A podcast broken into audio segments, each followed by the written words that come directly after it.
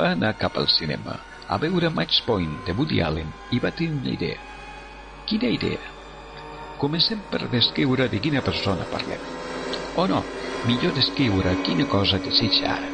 Desfer-se la seva dona, a la qual es va casar només pels seus diners, perquè és filla d'un important empresari besoní, i tant se'l dona l'amor, l'afecte, totes aquestes bestieses.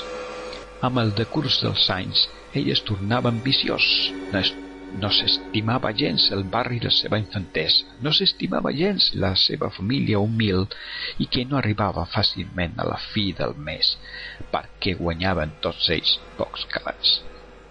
Però ara, amb una dona que no s'estima gens, està trebat com una guineu al parany.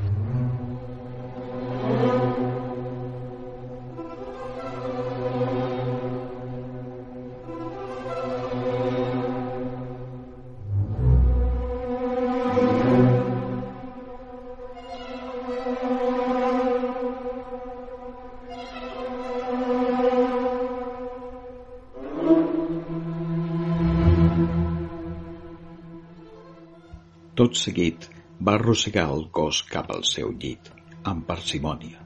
La va despullar a poc a poc. Va esquerrar la roba d'ella perquè sembli tot l'obra d'un maníac sexual que la va voler violar i tot seguit la va estrangular amb seu mocador. També va aprofitar per contemplar per última vegada la bellesa del cos que ja era tifut.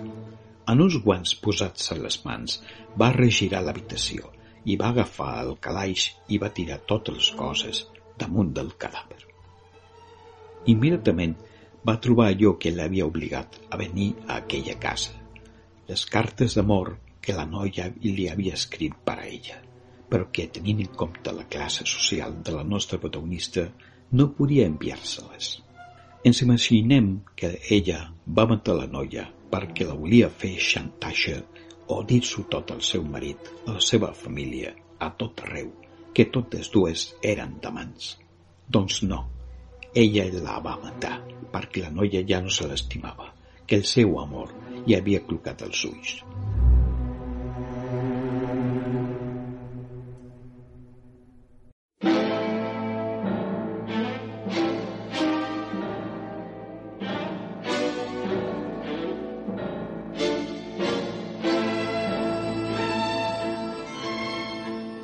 No era tampoc gens original la exposició del Susona, però la inspectora Camproví, que era llesta i sagaç, també sap que per detalls tan ximplets com aquell es podia agafar un criminal. Va llegir el poema, tot i que no era res de l'altamont. Notava que estava escrit en lucesa, passió i sensibilitat, tot alhora. Es va fixar que era escrit per l'amant d'una dona, ja que feia referències sexuals molt sovint, tot i que no eren les típiques referències sexuals d'un home a la seva amant. La lletra no semblava masculina, tenia una cosa, un detall que semblava molt més femenina. El teu cos desperta passió en persones com allò. Així començava el poema, la resta mig tòpic, mig apassionat i fins i tot romàntic. L'encamproví va acabar de llegir aquell poema i tot i que sabia que allò no podia comparar-se per res amb Miquel Martí i Pol, ni tampoc amb Salvador Espriu, ho trobava encisador, producte d'algú sensible, però la seva intuïció li deia contínuament que allò era obra no d'un home, sinó d'una dona. Una dona. Tot seguit li va sortir del cap una idea. I si la persona autora del poema era, el, era una altra dona? No, no era gens escavallat. Avui dia la gent pot sortir de l'armari sense cap problema, almenys al món occidental.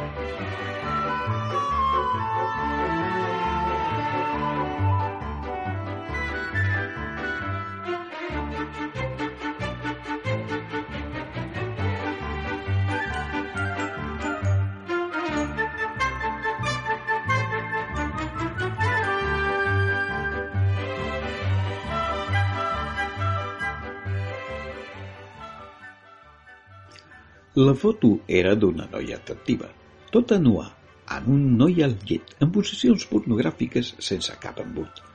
Eren tots dos de perfil, i va més ahir que, en un petit canvi de rostre, la noia en podia ser una altra, una ben coneguda per ell i pel seu sogre. El nou rostres era el de la seva dona, un muntatge perfecte. No semblava gens ni mica que el cos era d'una altra. Aleshores, en José Carlos va ficar la foto dins un sobre i va escriure l'adreça del sogre, tot i que amb caràcters d'empremta ben imitats, ja que ell coneixia la lletra del gendre. Va anar-se cap a Correus amb el sobre per posar-li el franqueix ordinari. Quan va arribar al seu destí, la reacció del sobre semblava una escena treta de la pel·lícula francesa Sortir de l'armari, on el secret de François Vignon, descobert de cop i volta, s'esdevé una faceta desconeguda de la personalitat de la filla del sogre. «Però si és la Marieta!» va dir ell, en un to de veu mecànic. Semblava que imitava la veu del doblatge de la pel·lícula esmentada, tot i que era d'una dona. Les fotos se les va mirar amb perplexitat i atenció alhora. Mostraven la seva filla en posicions i actituds de triu porno o de dona que lliga de valent en discoteques. Gens ni mica recordava la Marieta de sempre, com si aquesta hagués sigut reemplaçada per un doble arribat de l'espai exterior, estil la inversió dels lladres de cossos. Va decidir deixar novament les fotos dins el sobre i guardar-les dins el calaix del seu escriptori perquè continuar la seva feina. Una hora més endavant va passar la seva filla pel passadís i el pare, per descomptat, sense que la filla tingués cap sospita d'alguna cosa, se la va mirar amb curiositat, com fa qualsevol que pensava que aquesta persona era una com a molts milions, sense cap cosa fora d'allò més comú, sinó una mena de bomba sexual com la cançó de Tom Jones.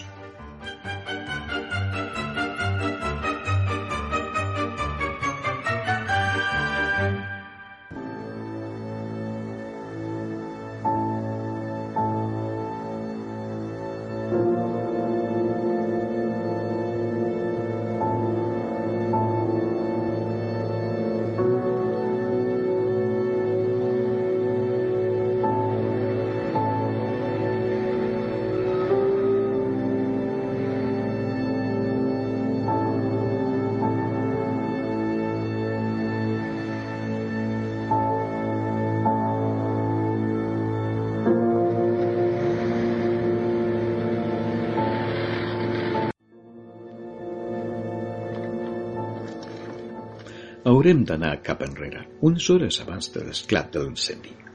Veurem el José Carlos, que s'apropa per entrar dins l'edifici. Encara s'ha i estalvi, tot i que enrona.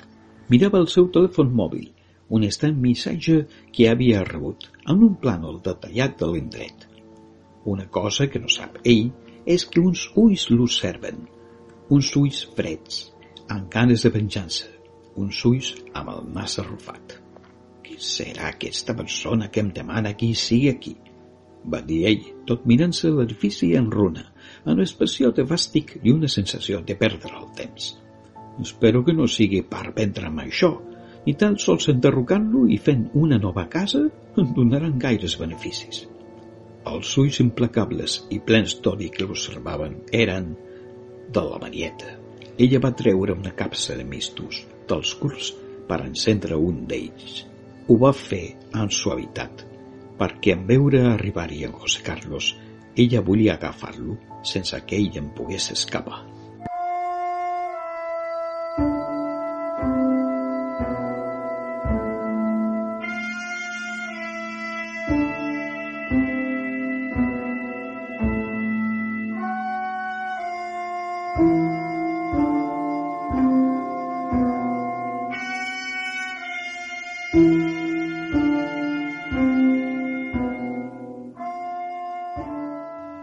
Va caure per terra, amb convulsions per totes les seves extremitats del cos, amb una respiració asmàtic crònic.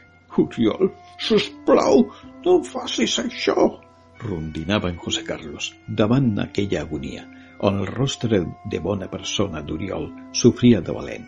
Volia viure i no podia pas. Deia això perquè no sabria quina cosa fer amb un cadàver. Dins les pel·lícules sempre saben com fer-lo desaparèixer.